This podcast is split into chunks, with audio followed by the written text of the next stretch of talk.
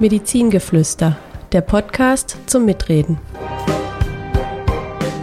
Ja, hallo liebe Zuhörerinnen und Zuhörer, herzlich willkommen zu unserem Podcast Medizingeflüster, wo wir medizinische Themen in patientenverständlicher Sprache für euch aufarbeiten.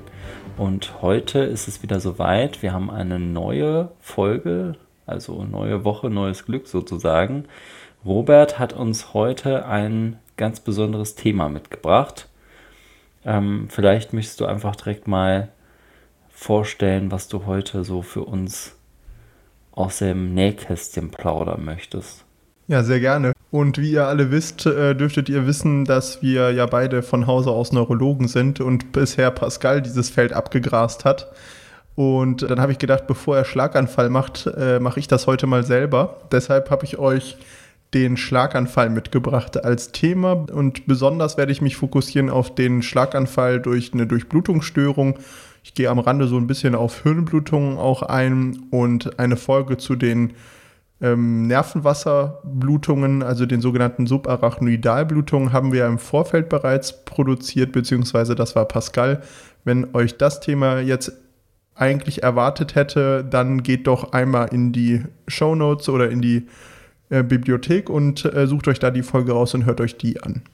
Erstmal möchte ich euch ein bisschen was erzählen, so allgemeines zum Schlaganfall. Wie ist der definiert? Und zwar durch den plötzlichen Funktionsausfall von gewissen Hirnregionen, was dann zur Folge hat, dass neurologische Symptome auftreten und die Ursache ist meistens halt eben eine unterbrochene Blutversorgung. Das kann entweder durch eine Blutung passieren, dass dann da kein Blut mehr reinfließen kann, weil zu viel Druck da ist in dem Gewebe an der Stelle und kann aber auch zum Beispiel durch einen Gefäßverschluss entstehen, also den sogenannten ischämischen Schlaganfall. Wenn ich darüber jetzt nochmal sprechen sollte, aus Versehen, ich versuche eher von Gefäßverschlüssen zu sprechen, aber dann wisst ihr, Ischämie ist gleich Gefäßverschluss, hämorrhagisch, Hem ist das, der rote Blutfarbstoff, hämorrhagischer Schlaganfall ist eine Blutung im Gehirn. Auch wenn ihr Arztbriefe seht, wisst ihr nun, wie ihr das besser zuordnen könnt. Ja, Pascal, pro Jahr, was denkst du, wie viele Schlaganfälle gibt es in Deutschland? Ist einfach eine Zahl, die kann man nur raten, wenn man es nicht gerade wirklich weiß. Hast du da Boah. eine Idee? Ähm, so, ich versuche mir das jetzt ein bisschen herzuleiten. Ich glaube, wir, wir behandeln so 10.000 Schlaganfälle pro Jahr, ähm, sind aber auch nicht das einzige Krankenhaus im Essen, was Schlaganfälle behandelt. Aber also, schon ein großes, muss man sagen, ne? Ein großes, Also wir ne? haben ja, glaube ich, mehr Betten als die Uni. Also ich würde jetzt mal so schätzen, ähm, ja, um die 100.000. Ja, ist gar nicht so schlecht gerade weil ja so der Ruhrpott, wo wir beide sind, äh, und ja, NRW ja generell so die bevölkerungsreichste Region ist, aber es sind tatsächlich 270.000 Schlaganfälle pro Jahr. Boah, das ist so viel, ne? Das ist Wahnsinn. Ja, und das ist wirklich eine extreme Zahl und äh, 80 bis 85 Prozent treten durch eine Durchblutungsstörung auf. Also das ist der absolute Gros der Patienten. Und jetzt noch so eine zweite Zahl, die man einfach auch, ja, finde ich schon mal sich auf der Zunge, lassen, äh, Zunge zergehen lassen müsste, ist, wie viele Menschen aktuell in Deutschland mit einer Behinderung durch einen Schlaganfall leben. Das ist ja so mit der Grund in Deutschland für eine dauerhafte Behinderung. Und in Deutschland sind aktuell 700.000 Menschen durch einen Schlaganfall behindert. Das finde ich einfach mhm. eine irrsinnig hohe Zahl. Also das hätte ich nicht gedacht, dass das so viel ist. Ja. ja, Schlaganfall ist, glaube ich, äh, generell weltweit die häufigste Ursache für Behinderungen. Und vor allen Dingen auch eigentlich gut vermeidbar, zumindest einige Fälle, ne? aber da komme ich gleich zu.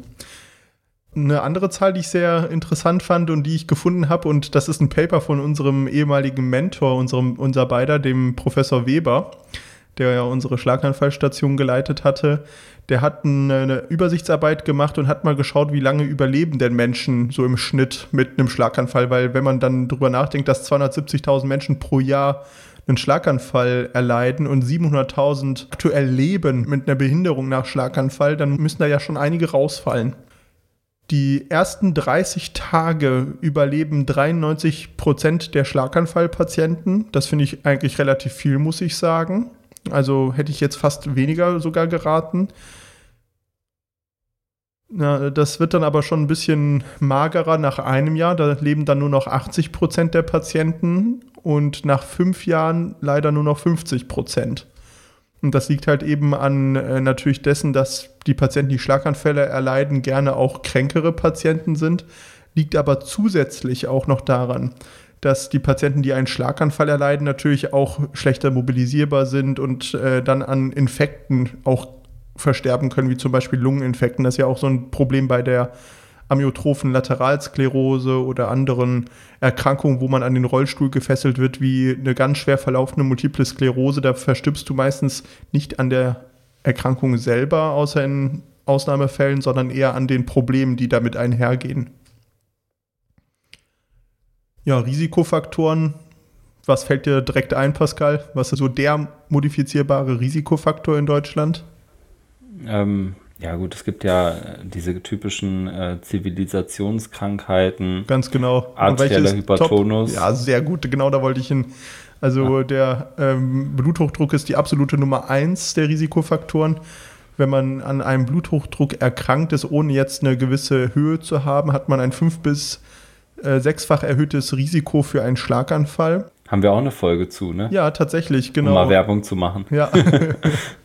ja, um die, da ging es um Bluthochdruck, ne? Genau. Ja, und die zweite Zahl, die ich sehr interessant finde, ist, dass eine Erhöhung des Blutdrucks um 10 mm Quecksilbersäule, also wenn du 10 Punkte über dieser 140 zum Beispiel bist, also ein 150 zu 80er Blutdruck hast, ist dein Schlaganfallrisiko um 10% erhöht. Ah, wow. Und das finde ich, mhm. ja, das finde ich schon eine heftig hohe Zahl. Und wenn man dann überlegt, dass mit den Antihypertensivern, also den Blutdruckmedikamenten, oftmals nicht eine vollkommene Reduktion des Blutdrucks erwirkt werden kann, finde ich auch so sekundäre Maßnahmen wie zum Beispiel Lebensstilmodifikationen kriegen da so eine ganz andere Bewertung. Ein weiterer wichtiger Risikofaktor ist das Vorhofflimmern. Da kommt es dann ganz auf die Studie an, aber wenn man ein nicht behandeltes, nicht bekanntes Vorhofflimmern hat, hat man ein fünf- bis zwölffach erhöhtes Risiko für einen Schlaganfall. Und dann gibt es so die ganzen anderen, wie du das gerade schon so erwähnt hast, ne? Arteriosklerose, den Halsschlagadern, Diabetes, Rauchen, Übergewicht, Bewegungsmangel ja, ein übermäßiger Alkoholkonsum ist auch ein Problem. Und zwei Punkte sind mir noch wichtig, gerade weil ich jetzt aktuell in der Psychiatrie arbeite, sind psychosoziale Belastungssituationen äh, Trigger für Schlaganfälle. Also chronischer Stress im Lebensumfeld, sagen wir mal, ein Job, der einem nicht gut tut, wo man ständig hingeht mit Bauchschmerzen, aber auch kritische Ereignisse in der Familie, wie dass Angehörige schwer pflegefällig werden oder jemand mit einer Sucht zum Beispiel in der Familie ist oder auch eine Depression des Patienten selber. Das sind alles so Faktoren, die das Risiko für Schlaganfälle erhöhen. Und das finde ich doch erwähnenswert, weil das nicht häufig besprochen wird. Ne? Diese, es gibt so dieses allgemein Stress reduzieren, aber was bedeutet das überhaupt? Und ein weiterer Faktor, den ich nicht unerwähnt lassen möchte, weil ich finde, das wird zu selten dann doch gesagt, ist die Hormonersatztherapie. Also dass man in der Menopause zum Beispiel Hormonpräparate gibt, aber Frauen ja generell während ihrer gesamten Ovulationsphase, also der gesamten Fruchtbarkeitsphase, hormontherapiert werden häufig, führt zu einer deutlichen Erhöhung von Schlaganfallrisiko. Also das Thromboserisiko haben ja schon viele gehört, aber Schlaganfälle habe ich ja gesagt, 85 Prozent sind Durchblutungsstörungen und eine Durchblutungsstörung der Hirngefäße ist nichts anderes als eine Durchblutungsstörung der Beingefäße. Schwangerschaft gehört da auch leider dazu für Frauen, dass das das Risiko erhöht, besonders wenn man eine Gerinnungsstörung vorbekannt hat und eine Blutgerinnungsstörung selber ist ja auch eins der Probleme. Ja, wie würdest du so den typischen Schlaganfallpatienten der Notaufnahme beschreiben, Pascal? Oh Gott, jetzt, jetzt bediene ich hier die völligen Klischees, ne? Aber ich mache das jetzt mal extra. So, man kommt in so ein Zimmer rein, da sieht man ähm, da einen Mann oder eine Frau, die etwas gedrungen sind, ähm, etwas äh, wohl, wohlgenährt, ja, ein bisschen adipös könnte man auch sagen. Im Zimmer ähm, hat man so den leisen Dunft von abgekühltem Tabak. Oh ja. Und irgendwie ähm, hat man so ein bisschen, guckt man immer, ach, äh, hier steht doch ein Geburtsdatum. Äh, laut Geburtsdatum soll der Patient irgendwie 65 Jahre alt sein, aber irgendwie, wenn man sich den so anguckt, sieht der eher aus wie 75. Mhm. Also gewisse Voralterung hat man so das Gefühl. Und ähm, ja, das wäre jetzt so der typische Patient für mich, äh, wo ich den Verdacht hätte, oh ja, Schlaganfall. Ganz genau. Also das ist nochmal so eine schöne Zusammenfassung der Risikofaktoren. Und ähm, letztendlich, wenn dann der Rettungsdienst kommt und du dir den Patienten anschaust, wenn du den dann äh, von den Symptomen her dir anschaust, wie sieht der dann aus? Ähm, ich weiß ja nicht, wie du als immer als erstes untersuchst. Ich spreche die Leute mal als erstes an mhm. und irgendwie habe ich dann sofort äh, die, äh, den Wunsch, ihnen zu sagen, mach die Arme hoch, um einmal zu gucken, ähm, haben die eine Parese, ja oder nein? Also haben die eine Schwäche einer, einer Körperhälfte. Und es gibt ja, es gibt da so ein Lied, vielleicht können wir das in die Shownotes packen. Das ist von diesem Comiczeichner Ralf Rute.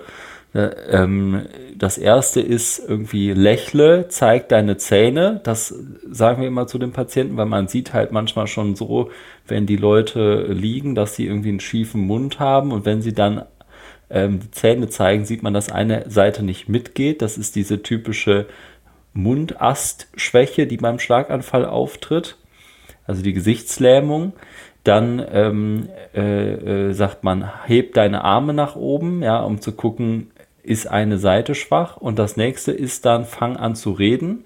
Das ist, glaube ich, der letzte Punkt in diesem Lied und das ist auch genau das, was man dann dem Patienten sagt. Man fragt, wie alt sind sie? Ähm, äh, wissen Sie, wo Sie hier sind? Also man stellt so typische Orientierungsfragen und während des Sprechens merkt man schon, ist die Sprache klar und deutlich? Kann der Patient einen überhaupt verstehen? Kann, können Aufforderungen umgesetzt werden? Besteht vielleicht eine Sprachstörung? Also der Patient kann gar nicht mit uns reden, weil er uns nicht versteht und auch sich gar nicht mehr verbalisieren kann, weil das Gehirn da, wo die, das Sprachzentrum ist, ein, äh, aktuell einen Ausfall hat. Das sind so die typischen äh, drei Dinge, äh, sage ich mal, in der Laienuntersuchung. Die kann, glaube ich, jeder von, von uns, der jetzt diesen Podcast hört, mindestens mal erlernen ähm, um schnell festzustellen, ob jemand ein typischen, typisches Schlaganfallsyndrom hat. Finde ich sehr, sehr schön schon mal so übersichtlich dargestellt von dir. Ich würde das nochmal zusammenfassen. Also wichtig ist natürlich, dass die Symptomatik akut aufgetreten ist. Also das heißt von einer Sekunde auf die andere und eben zum Beispiel eine Schwäche, Lähmung, also eine Sensibilitätsstörung, zum Beispiel auch ähm, im Gesicht, Arm oder im Bein auf derselben Körperhälfte auftritt. Also wir hätten typischerweise, es gibt jetzt auch seltene andere Formen, das lassen wir jetzt aber mal weg, das ist auch für den Neurologen erst was, was man so im Laufe der Zeit dann lernt zu verstehen. Wenn dann im Hirnstamm zum Beispiel, wo viele Bahnen sich kreuzen, da muss man dann auch mal überlegen, hm, was kann das noch so sein? Aber wir sprechen jetzt hier vom klassischen Fall, wo das ja hier eher präventiv sein soll, euch das alles mitzugeben, dass wenn irgendwie mal was auf einer Seite in Arm, Bein und Gesicht, muss aber nicht gleichzeitig sein, ist überall ein O dazwischen auftritt und alles auf derselben Seite, dann ist das, ist das hochverdächtig für einen Schlaganfall, wenn das plötzlich gekommen ist. Und das dann zum Beispiel eben, wie du das sagtest, vergesellschaftet mit einer Sprach- oder Sprechstörung. Da gibt es einen Unterschied, ganz genau. Deshalb sage ich beides. Sprache ist das, was wir als Menschen einzigartig können, dass wir, oder sagen wir mal, schon als das Beste, was aktuell so auf dem Planeten rumläuft, nämlich das Verständnis von Wörtern oder das Wissen, wie wir uns verständlich ausdrücken. Und dann gibt es noch die Sprechstörung. Das bedeutet, dass dann Muskeln gelähmt sind. Wir verstehen Sprache noch, wir wüssten auch, was wir sagen wollten, aber der Mund macht nicht mit.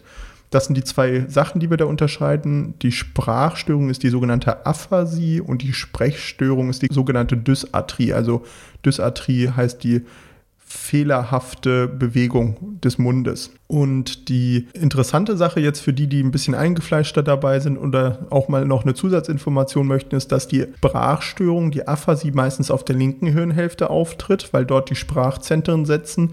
Das heißt, wenn man die Sprache nicht mehr gut kann, also eine Aphasie aufweist und rechtzeitig eine Lähmung auftritt, weil die Bahnen kreuzen ja, bei der linken Hirnhälfte gibt es die Symptomatik rechts, dann passt das sehr gut zusammen. Und auf der anderen Seite eine linksseitige Lähmung hat eigentlich eher eine Koordinationsstörung der Mundmuskeln zur Folge, sodass die linksseitige Hemiparese eine Koordinationsstörung des Mundes hervorruft. Das war jetzt sehr komplex und ich lasse das jetzt auch an dieser Stelle stehen.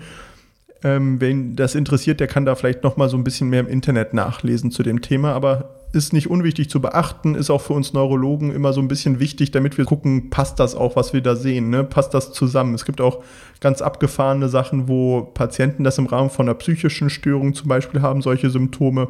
Und den möchte man natürlich nicht mit einem Medikament behandeln, was im Zweifel einen auch umbringen kann. Aber da komme ich später zu. Dann gibt es noch ein paar seltenere Schwindelsymptome. Die hatten wir jetzt noch nicht gesagt, weil sie nicht so häufig sind, würde ich sagen. Aber Pascal, ich denke, du würdest mir zustimmen, dass jeder mit einer akut, also plötzlich aufgetretenen Koordinationsstörung, dass er irgendwie neben die Tasse greift die ganze Zeit oder die Tasse die Hand nicht mehr richtig schließt, also dass da die Koordination nicht mehr flüssig läuft, dass der sich vorstellen sollte. Und ähm, wenn jemand so einen heftigen, akut aufgetretenen Schwindel erstmalig hat, da sollte der auch sich vorstellen, ne? Siehst du das auch so? Doppelbilder, genau. Und auch Doppelbilder, das ist auch noch so was Typisches. Das, was ehrlich gesagt viele Leute nicht auf dem Schirm haben. Denn Leute, die einen Schlaganfall haben, der sich erstmals nur mit Doppelbildern manifestiert, die gehen meistens erst zum Augenarzt und das auch nicht am selben Tag, sondern irgendwie am Folgetag. Also das ist so meine Erfahrung, die Geschichte, die dann oft dahinter steckt. Ja, Augenbewegungsstörungen sind oft keine Schlaganfälle, aber alles, was so plötzlich auftritt, Deswegen heißt es ja Schlaganfall, schlagartig. Da muss man immer dran denken, das könnte ein Schlaganfall sein. Ne? Finde ich ein wichtiger Rat, genau. Und wie du das gesagt hast, äh, erst zum Augenarzt gehen ist ganz, ein ganz, ganz schlechter Rat, weil ein Schlaganfall hat man nur eine gewisse Zeit zu behandeln. Nach zehn Minuten gehen die ersten Nervenzellen kaputt. Und ähm, ja, dann gibt es meistens noch so eine Restdurchblutung, sodass diese zehn Minuten wieder so ein bisschen verschwimmen aber mit jeder Minute verliert man Zeit. Ne? Das heißt, da komme ich auch gleich zu, was man als erstes machen sollte, so ein bisschen nicht zu lange warten. Das ist ganz wichtig. Ein weiteres Symptom, was ich auch schon ein paar Mal gesehen habe, sind Kopfschmerzen. Pascal, bei welchem Schlaganfall kriegt man typischerweise Kopfschmerzen? Bei welchem Eigentlich ischämischen? Ischämischen? Mhm. Ähm, bei dem Schlaganfall, der entweder ähm, das Kleinhirn betrifft. Perfekt oder ähm, manchmal auch bei einem Schlaganfall, der das Sehzentrum, also den hintere Teil des Gehirns betrifft. Da haben die Patienten auch öfter schon mal Kopfschmerzen bei. Genau. Also ich habe ja gerade vorweg Pascal schon gesagt, Blutungen sind ausgeschlossen, indem ich ihm gesagt genau. habe, nur der ischämische.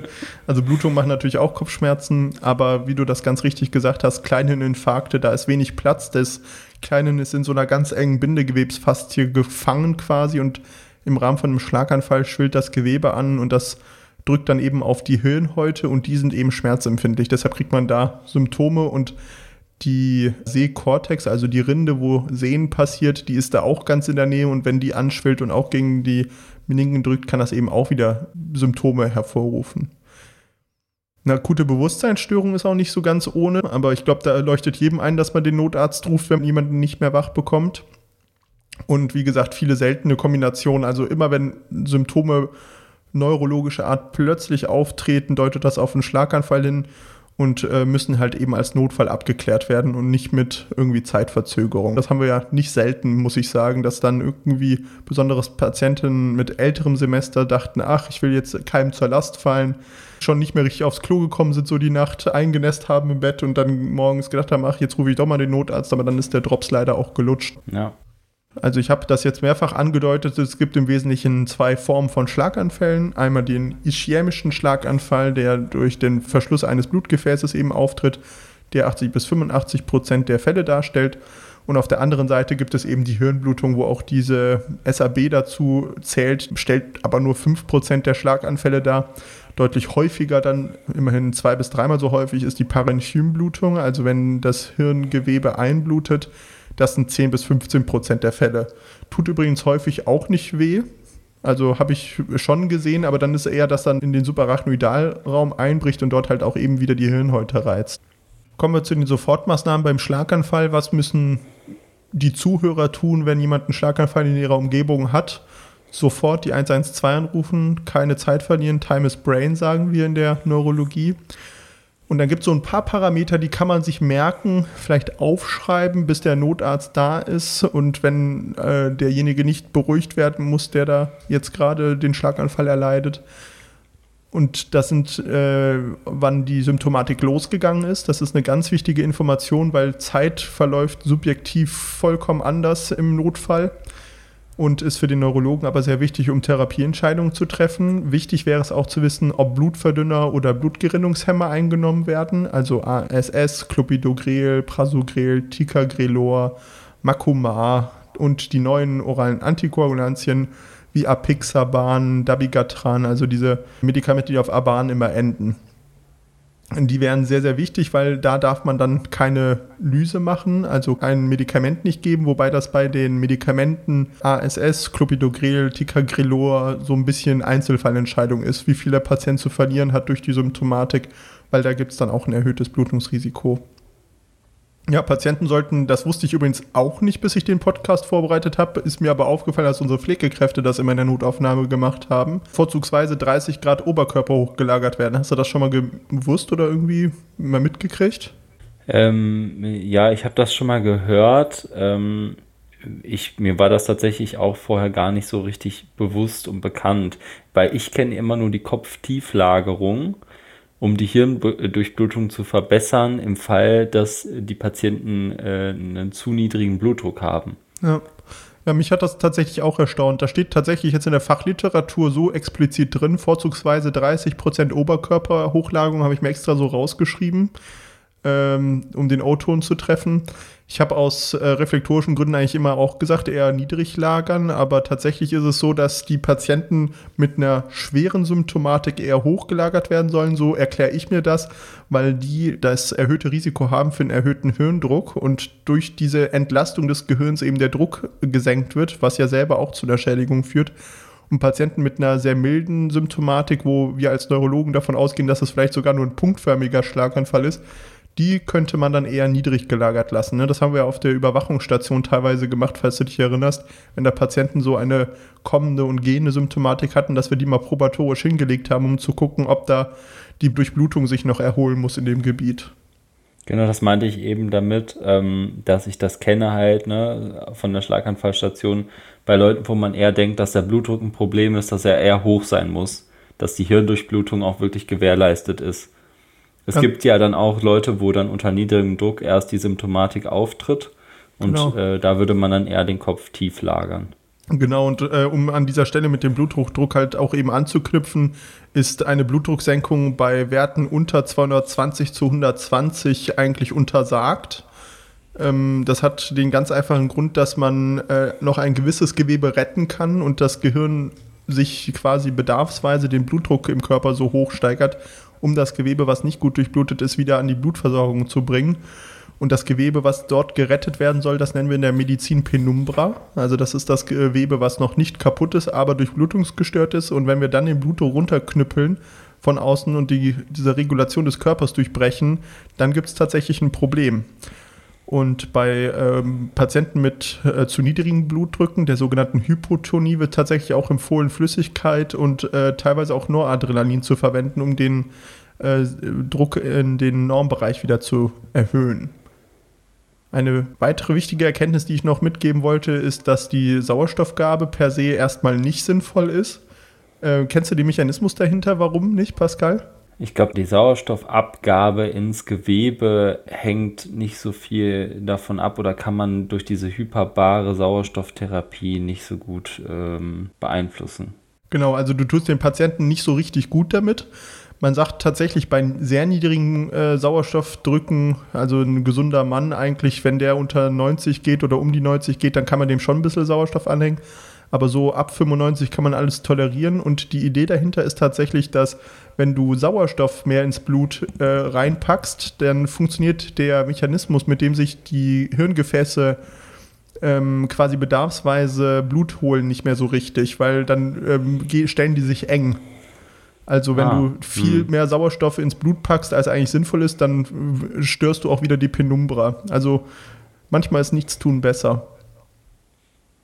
Genau das ist so ein bisschen so das Präklinische, beziehungsweise was so der Rettungsdienst auch beachten muss. Ähm, Im Krankenhaus kommen dann weitere Sachen hinzu. Wir Neurologen machen eine wirklich sehr kurze Untersuchung und äh, packen die Patienten dann eigentlich unmittelbar in eine Bildgebung, meistens eine Computertomographie, also mit Röntgenstrahlung eine Untersuchung und gucken eigentlich hauptsächlich nur, ob da eine Blutung ist weil in der Akutsituation ist ein Schlaganfall eine klinische Diagnose. Ne? Wir gucken nach dem CT, wenn da das Blut ausgeschlossen ist, geben wir sofort ein blutverdünnendes Medikament und machen dann erst weitere Diagnostik.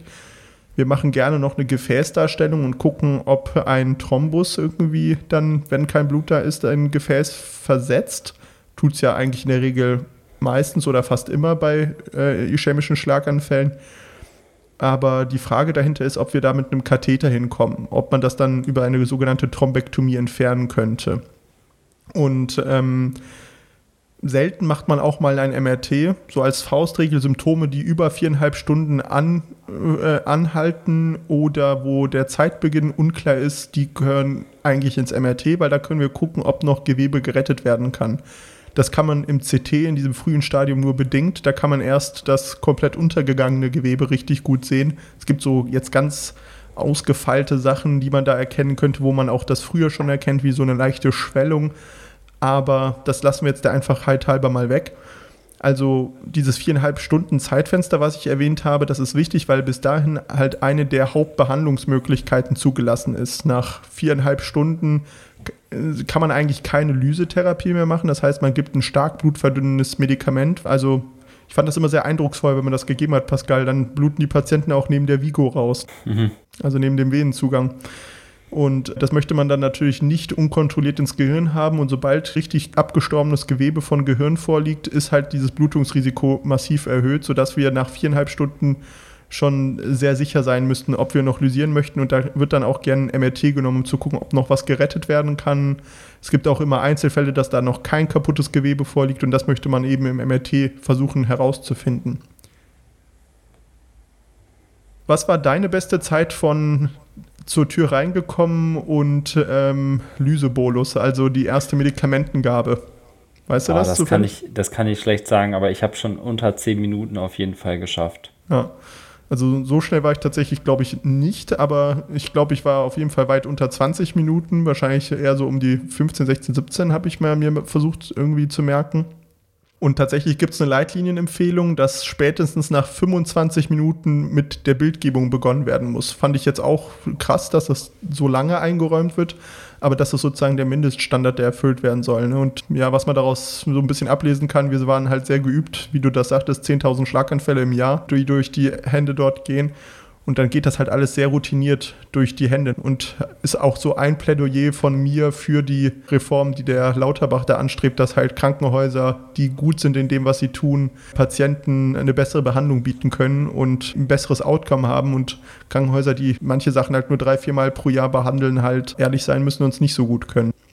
Die Behandlungsmöglichkeiten habe ich jetzt ja schon angerissen. Man kann eine Blutverdünnung machen, die zweite Behandlung wäre eine Thrombektomie, also dass man mit einem Katheter durch die Leiste sich in die Hirngefäße vorarbeitet. Bei uns machen das typischerweise die Neuroradiologen, also hochspezialisierte Radiologen, die sich da aushaben bilden lassen zum Neuroradiologen und dann auch noch geschult werden in dem Eingriff an Hirngefäßen. Also ich fand das immer sehr beeindruckend, oder Pascal? Ich habe auch ein paar Mal zugeschaut, wie das gemacht wird und ich finde das immer ähm, sehr schön. Ich mag auch diese Zusammenarbeit dann, dieses Interdisziplinäre daran. Ich bin froh, dass ich diesen Eingriff selber nicht machen muss als äh, Neurologe. Es gibt ja Länder, in denen Neurologen auch ähm, diese Eingriffe machen. Ich finde es eigentlich ganz gut, dass man sich da speziell eben für ausbilden lässt, dann auch wirklich nur solche Eingriffe oder Eingriffe solcher Art zu machen, weil es doch schon ein extrem eigenes Feld ist, ja. aber nichtsdestotrotz auch ein extrem interessantes Feld. Also das sollte man auf jeden Fall schon mal gesehen haben, wenn man sich für solche Dinge interessiert. Also wenn man nicht aus der Medizin kommt, fällt es einem schwer, auf diesen Bildern was zu erkennen, aber ja, wir hatten ja das Vergnügen, mit einem der besten Neuroradiologen wahrscheinlich weltweit zusammenzuarbeiten. Und ähm, ja, war immer, immer wieder spannend zu sehen, was der dann noch geschafft hat. Ja, nicht nur er, aber auch die äh, Mitarbeiter. Ne? Also ich finde, über die Jahre hat man ja einen sehr guten. Äh, ja, die natürlich vorwiegend. Ja, aber wobei der, der, ja wirklich auch selber nachts um drei reinkommt und ähm, eben äh, Starkanfälle behandelt. Also das äh, darf man nicht vergessen. Da ist er wirklich mit Leib und Seele dabei aber auch was die Mitarbeiter von ihm da so leisten. Man lernt sich ja über die Jahre dann kennen und dann kennt man schon sozusagen seine Pappenheimer und weiß, okay, also das ist eigentlich ein Verschluss. Der wird laut aktueller Leitlinie gar nicht unbedingt empfohlen, den zu eröffnen, aber ich weiß ganz genau, ich habe hier einen Neuroradiologen. Äh, wenn der reinkommt, dann hat er innerhalb von zehn Minuten dieses Gefäß wieder aufgemacht. Ja. Und ähm, das ist eben in anderen Kliniken nicht möglich und äh, da ist man dann schon auch so ein bisschen stolz und froh, dass man diese Möglichkeit halt hat. Ne? Finde ich auch. Also ich muss auch sagen, in der Klinik zu arbeiten, wo ich diese Möglichkeit nicht hätte als Therapieoption, sondern irgendwie betteln müsste, dass ich den irgendwo anders hinverlegen kann, den Patienten, da würde ich, glaube ich, ehrlicherweise nicht mehr arbeiten wollen. Einfach weil ich weiß, wie viel besser die Versorgung ist, wenn das beides gleichzeitig möglich ist. Hm. Wobei auf der anderen Seite für einen Patienten, der sowas nicht in der verfügbaren Umkreis hat, ist mit Sicherheit auch eine Abteilung, die das nicht vorhält, äh, besser als gar nichts. Hm. Was passiert mit dem Patienten nach der Bildgebung und nachdem wir das Medikament oder die Therapie entschieden haben, Pascal? Wo kommt der hin? Der kommt auf die Stroke Unit. Genau. Ziel einer Stroke Unit Überwachung. Also erstmal, was ist das? Das ist eine hochspezialisierte Station, wo typischerweise Neurologen eigentlich die Patienten überwachen. In der Regel mindestens 24 Stunden bis meistens maximal 72 Stunden. Es gibt Einzelfälle, wo es auch mal länger ist. Und da geht es in erster Linie darum, den Patienten vor einem erneuten Schlaganfall zu schützen. Also in den ersten 24 Stunden ist das Risiko am höchsten für einen erneuten Schlaganfall. Danach sinkt das dann stark ab, sodass für die meisten Patienten nach 24 Stunden eine Abverlegung möglich ist auf die Normalstation oder wir nennen das eine Abliegerstation, wo die Patienten auch noch intensiv gesehen werden, aber nicht mehr ständig an der Überwachung hängen. Also wir überwachen dort die Vitalparameter und machen halt besonders um dieses Vorhofflimmern, also diese unregelmäßige Kontraktion des Herzens nicht zu übersehen, eine dauerhafte EKG-Überwachung, die auch jeden Tag ausgelesen werden muss dann. Da muss, müssten wir morgens immer sitzen für unsere zwölf Patienten und die Bildschirme durchklicken und jeden Alarm durchgucken, ob das Vorhofflimmern war. Also es ist relativ aufwendig. Es gehört eigentlich zu einer vernünftigen Abklärung immer eine Ultraschalluntersuchung der Halsgefäße und Hirngefäße dazu, um äh, Engstellen nicht zu übersehen, die behandlungsbedürftig wären, weil da könnte man ja dann definitiv einen Schlaganfall drüber verhindern. Und typischerweise gehört auch eine Untersuchung des Herzens dazu, um seltene Ursachen wie ein offenes Herz, also ein Kurzschluss zwischen linken und rechten Herzen nicht zu übersehen, um Trompen nicht zu übersehen, äh, vielleicht Bakterienansiedlung an den Klappen nicht zu übersehen. Solche Sachen gehören da eben dazu. Also das kann entweder von außen oder als Schluckecho von innen passieren.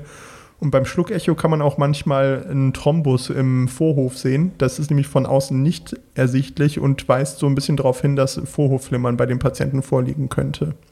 Nach der Stroke-Unit-Überwachung kommt es dann ganz aufs Defizit an. Wir haben es nicht selten, dass Patienten am Tag nach der Behandlung wieder so sind wie am Tag vor der Behandlung. Und äh, manche Patienten haben aber eben nicht so viel Glück. Und dann geht es halt eben darum, dass wir gucken, ob sie eine Reha brauchen, geriatrische Komplexbehandlungen, ob wir die eine Frührehabilitation teilweise legen müssen, wenn sie extrem betroffen sind.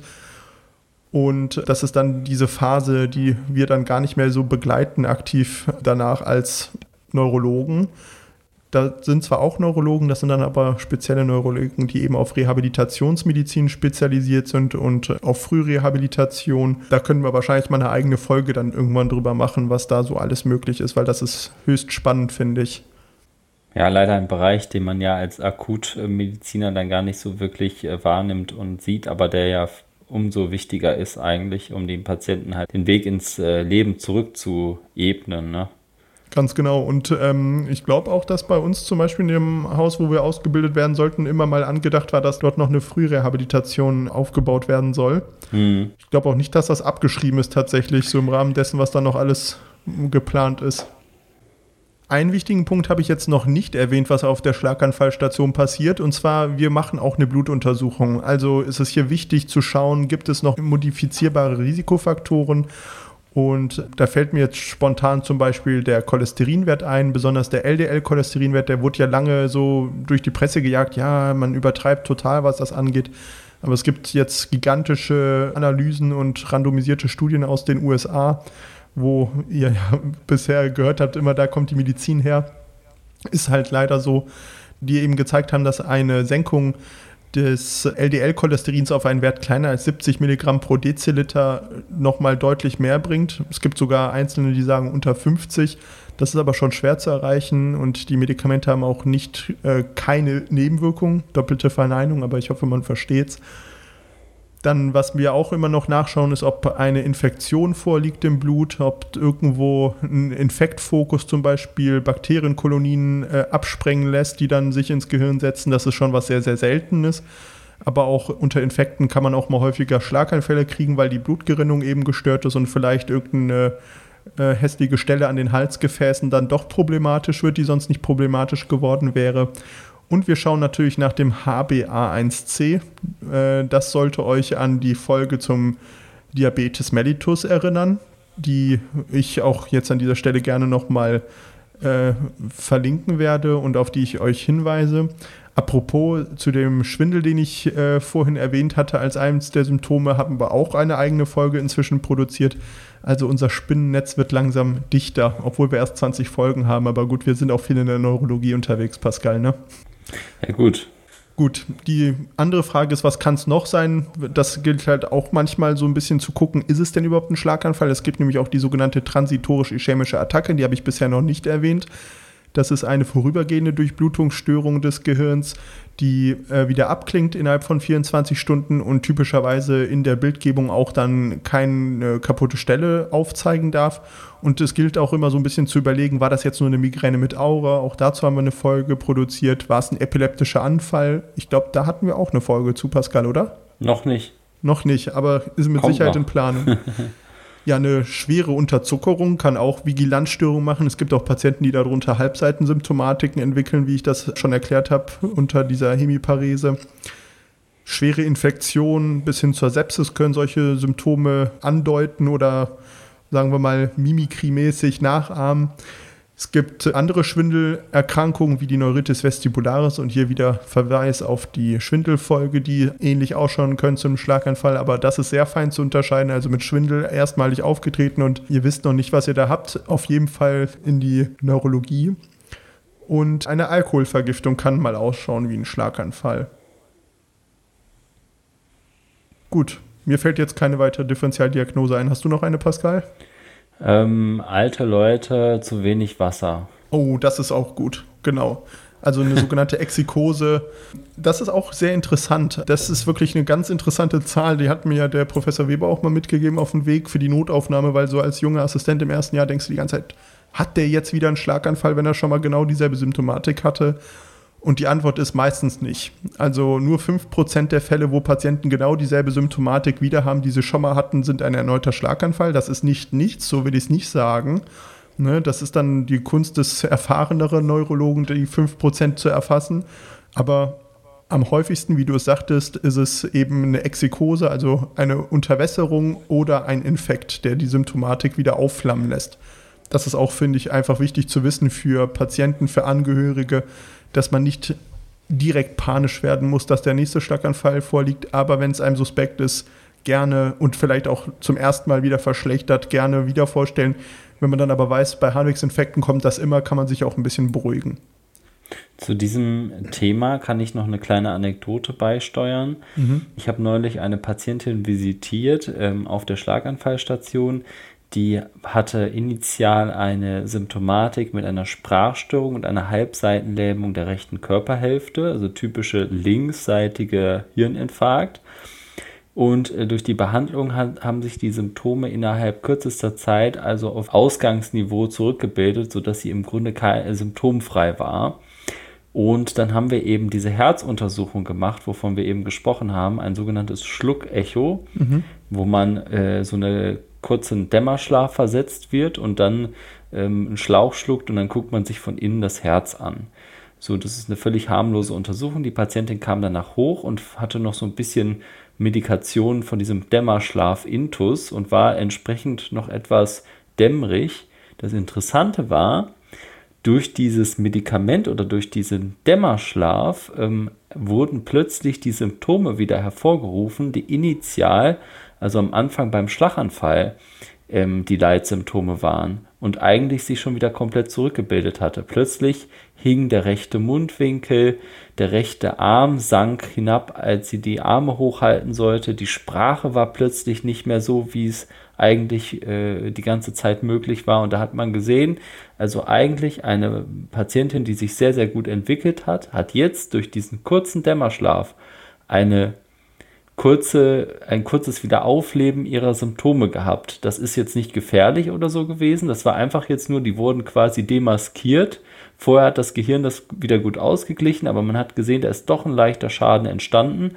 Und dieser Schaden wirkt sich eben dann schon in so einer Symptomatik aus, wenn andere Faktoren von außen auf das Gehirn draufkommen. Und das sind eben die, die du schon genannt hast, also Infekt, ähm, zu wenig Wasser im Körper oder auch mal Medikamente oder wie so eine Narkose. Ja, oder Elektrolytstörungen, niedriger Natrium. Ja. Genau, genau. Ist ja meistens auch Exikose bedingt, aber so Flüssigkeitsvolumen, Überschuss oder Unterschuss bedingt. Ja, sehr gut. Ähm, also auch ein lehrreicher Moment. Ne? Und beim ersten Mal, wenn man das dann als junger Assistent irgendwie im Nachtdienst sieht, denkst du dir so, oh Mann, jetzt muss ich aber aufpassen. Ja. Aber die Kunst ist auch immer, finde ich, so, wofür du als Arzt bezahlt wirst, ist so für dein Bauchgefühl. Also nachlesen kann jeder die Sachen, aber dann zu gucken, nee, der hat was, der hat nichts und dann dabei nicht falsch zu liegen, das ist eigentlich das, wofür wir das Geld kriegen. ähm, ja, abschließend ist mir noch ganz, ganz wichtig zu sagen, dass ein Drittel der Patienten mit einem Schlaganfall nach dem Schlaganfall eine Depression entwickeln einem Durchschnittsneurologen, der jetzt nicht sich mal für Psychiatrie interessiert, so ein bisschen an seinem Horizont vorbei, sage ich mal, aber ist wirklich wichtig zu beachten, weil eine Depression ist behandelbar, mit Sicherheit ähnlich lebenseinschränkend wie ein Schlaganfall mit einer milden Restsymptomatik. Und je früher man die behandelt und erkennt, desto besser halt auch therapierbar. Abschließend, ich sage es jetzt zum zweiten Mal, ich weiß, aber als wirklich letzten Punkt möchte ich noch kurz über die Prävention von Schlaganfällen sprechen. Es geht mir jetzt um die Sekundärprävention, also was macht man nach einem Schlaganfall? Ich hatte ja schon gesagt, der Blutglukosewert muss gut eingestellt werden beim Diabetiker. Es muss eine gute Einstellung des Blutdrucks angestrebt werden. Das Cholesterin sollte in einem Bereich kleiner als 70 Milligramm pro Deziliter. Aber die Medikamente sollten auch regelmäßig genommen werden. Das ist ganz, ganz essentiell beziehungsweise die bringen leider auch nicht so wirklich viel. Also es gibt so einen Wert, die Number Needed to Treat, die liegt halt irrsinnig hoch. Also man muss sehr, sehr viele Patienten mit einem Schlaganfall danach mit Medikamenten behandeln, um einen erneuten Schlaganfall zu verhindern. Aber das sind halt die besten Sachen, die wir haben. Und bei Schlaganfällen, die halt eben aus dem arteriellen System entstanden sind, geben wir ASS und Clopidogrel typischerweise in Kombination für einen Monat danach dann meistens ASS äh, dauerhaft weiter. Ich sage an der Stelle mit Absicht nicht lebenslang. Ich finde, das hört sich immer an wie eine Strafe. Hm. Aber ähm, ja, ich gebe, wir geben dann ASS dauerhaft weiter und Patienten mit einem Schlaganfall aus dem Herzen, eben aus dem Niedrigdrucksystem, explizit dann dem Vorhof, wo nicht so viel Druck ist und das Blut langsam fließt und sich verwirbelt, braucht man dann ein anders blutverdünnendes Mittel, nämlich entweder Makumar, was allerdings inzwischen auch veraltet ist, man würde heutzutage eher auf Medikamente wie Apixaban, Dabigatran zurückgreifen. Rivaroxaban, also Edoxaban. Genau, das um sie alle zu nennen, um niemanden zu diskriminieren. Ganz genau, ganz genau. Das ist auch nicht unwichtig. Wir, wir, müssen das genauso machen wie die anderen Podcaster, wenn die sagen, ja, ich war bei Aldi einkaufen, dann muss man sofort sagen, man kann auch zu Lidl und zu Rewe und zu Edeka und so. Und so müssen wir das jetzt auch immer machen. Also wir müssen da schon. genau, ist wie wenn man äh, über Botox spricht. Botox ist auch ein Handelsname. Es geht ja ums Botulinumtoxin A und das gibt es halt eben von der Firma äh, Botox. Das gibt es von Dysport, von Xeomin. ja, genau. da muss man eben schon vorsichtig sein. Einnahme wird erst genannt, wenn wir Geld dafür kriegen. Ne? Spaß beiseite. Fällt dir noch was ein, was zur Prävention wichtig ist zu nennen? Sport, gesunder Lebensstil, mediterrane Ernährung ist jetzt noch äh, untergegangen, aber sonst? Rauchverzicht natürlich, ne? Sehr also gut. aufhören zu rauchen, das ist ganz, ganz wichtig. Das ist das, was ihr am meisten für euren, eure Gefäße tun könnt. Und ähm, ja, ich glaube, die anderen Sachen haben wir jetzt schon alle gesagt, ne? die wichtig sind. Ja. Statin. Genau, also, also der, ähm, die Senkung des LDL-Cholesterins durch ein Statin eben zum Beispiel. Es gibt dann auch, wenn man die nicht verträgt, manchmal gibt es unter Statin Patienten, die da Muskelschmerzen bekommen. Typischerweise müssen dann eigentlich auch die Muskelenzyme hochgehen. Man sagt, Muskelschmerzen ohne Muskelenzymerhöhung ist ähm, psychische Nebenwirkung von Statin, weil man es gelesen hat, dass sie das machen können. Aber äh, von so weit oben würde ich nicht sprechen. Ich würde Patienten dann auf ein anderes Medikament umstellen, weil wir haben ja auch andere Medikamente zur Senkung, äh, um dann lieber auch das Beibehalten der Medikation zu erreichen. Eine ganz lustige abschließende Anekdote will ich noch erzählen. Ich war jetzt auf dieser Fortbildung für Schizophrenie gewesen. Die war genial, muss ich sagen. Da freue ich mich schon mal so eine Update-Folge so ein bisschen drüber zu machen, wie bei Update Neurologie, die jetzt ja auch dann bald wieder ansteht. Und zwar bei der Schizophrenie-Folge wurde gefragt, ähm, man muss ja sagen, schizophrene Patienten haben das Problem, dass die meistens keine ausreichende Krankheitseinsicht äh, haben. Ne? Die es gibt natürlich paranoide Sachen, wo man sich verfolgt fühlt, ne? aber das haben, denken die Patienten ja dann schon, dass das auch real ist. Ne? Da ist wirklich die Mafia hinter denen her, obwohl das Müller-Lieschen irgendwie aus einem Schrebergartenkolonie wohnt ist und äh, diese Mafia von der einfach objektiv nichts äh, können möchten will. Das macht einfach keinen Sinn. Aber jedenfalls der Leidensdruck ist halt hoch und dann wird es mit Medikamenten besser und dann sollte man denken, dass die die Medikamente danach einnehmen. Aber letztendlich machen die halt leider auch dann deutlich Nebenwirkungen der Psychiatrie. Und da nochmal darauf zu sprechen zu kommen mit den Statinen, die ja auch Nebenwirkungen macht. Was meinst du, wie viel Prozent der Patienten lösen ihr Medikament nach einer stationären psychiatrischen Behandlung ein, wenn die äh, psychotisch waren, also wenn die halt äh, den Bezug zur Realität so ein bisschen verloren haben? Wie viel die da danach einlösen? Also wenn du 100 äh, Patienten ein Rezept mitgibst, wie viele haben danach das Rezept innerhalb von 30 Tagen eingelöst? Ah, vielleicht bin ich zu pessimistisch, aber vielleicht sind das auch tatsächlich unter 50 Prozent. Ja, noch nicht mal die Hälfte oh. der Patienten nimmt dies, äh, löst das Rezept ein. Und äh, wir können ja heutzutage Spiegelkontrollen machen von diesen äh, anderen 50 Prozent ungefähr, die dann doch das Rezept einlösen. Wie viele nehmen nach einem Monat noch die Medikamente? Wahrscheinlich auch unter die Hälfte davon, ja, oder? Nochmal 50 Prozent. Also das heißt, 25 Prozent deiner Patienten, die du da über Wochen und Monate stabilisiert hast, nehmen dann das Medikament, was sie schützen soll und was eigentlich mindestens zwei Jahre eingenommen werden soll, damit nicht direkt der Rückfall kommt, nicht ein. Und äh, das finde ich muss einem immer ein Mahnmal sein. Ne? Also mhm. du kannst viel therapieren, aber wenn die Prävention dann danach nicht eingehalten wird von den Patienten, dann kannst du halt auch nichts machen. Ne? Wenn jemand dann wieder anfängt zu rauchen, ist das eine Entscheidung, die akzeptiere ich auch. Aber es ist mit Sicherheit keine gute, leider. Ja. In dem Sinne bedanke ich mich für die Aufmerksamkeit. Ich hoffe, dass ich jetzt nichts Relevantes vergessen habe. Ansonsten gibt es vielleicht nach dieser Folge noch ein kurzes Off aber ich denke, das war schon relativ ausführlich. Wenn ihr Fragen zu dem Thema habt, wir posten ja die Folgen bei Instagram, bei Facebook auch. Da sind wir allerdings weniger aktiv, beziehungsweise ihr seid eh weniger aktiv, sodass wir häufiger bei Instagram reinschauen und beantworten dann gerne eure Fragen. Wenn das größere Fragen sind, machen wir das dann meistens im Rahmen einer zusammenfassenden Folge, wie wir die jetzt ja gerade nach der Sommerpause produziert hatten. Und wenn das kleinere Sachen sind, dann schreiben wir euch direkt. Ähm, individuelle Beratungen fehlt uns leider die Zeit für, aber wir hoffen, wir konnten euch viel mitgeben und bedanken uns dann für die Aufmerksamkeit. Ja, vielen Dank, Robert, für deine tolle Folge und ähm, ich freue mich schon auf die vielen Fragen, die kommen werden, weil das Thema ist ja doch eins, was viele Menschen beschäftigt und ähm, da bin ich schon mal gespannt, was kommt. Und jetzt fällt Sinne, mir was ein. oh. Was mir ganz wichtig war tatsächlich noch, es sind nur 10% der Patienten mit einer Spastik. Also nach einem Schlaganfall kann es ja so sein, dass der Arm in so einer Fötchenstellung verharrt, so ganz steif. Ja, das ist behandelbar und sollte erstmal nicht über orale Medikamente, also Medikamente, die man über den Mund nimmt, behandelt werden, sondern sollte in erster Linie über Injektion von Botulinumtoxin behandelt werden. Und das ist gut wirksam, das bezahlt die Krankenkasse und es wird leider nur in 10% der Fälle, wo es hätte angewendet werden können, angewendet, wäre aber eigentlich Mittel der ersten Wahl. Hm. Das möchte ich noch mitgeben. Ich habe auch noch eine Sache ähm, dass die spezialisierte, die spezialisierte Schlaganfallstation heißt auch so, weil ähm, die einen gewissen Schlüssel an spezialisierten Fachkräften aufweisen muss, die, das bestehend aus Logopäden, Ergotherapeuten und Physiotherapeuten, weil man im Grunde versucht, die Patienten ab der ersten Minute auf dieser Station zu rehabilitieren, indem man sofort anfängt, mit den Schluckübungen, Sprachübungen zu machen, sofort anfängt, die Mobi zu mobilisieren, sofort anfängt, äh, denen äh, wieder beizubringen, die Körperhälfte, die vielleicht bei dem Schlaganfall ähm, nicht mehr beachtet wird. Man nennt das einen Neglect, wenn man also eine Hälfte nicht mehr beachtet oder eine Hälfte vom Gesichtsfeld wird auf einmal nicht mehr beachtet durch die Durchblutungsstörung, sofort das versucht zu beheben, indem man äh, eben mit diesen speziellen ausgebildeten Fachkräften äh, dort bei den Patienten eingreift und die beübt.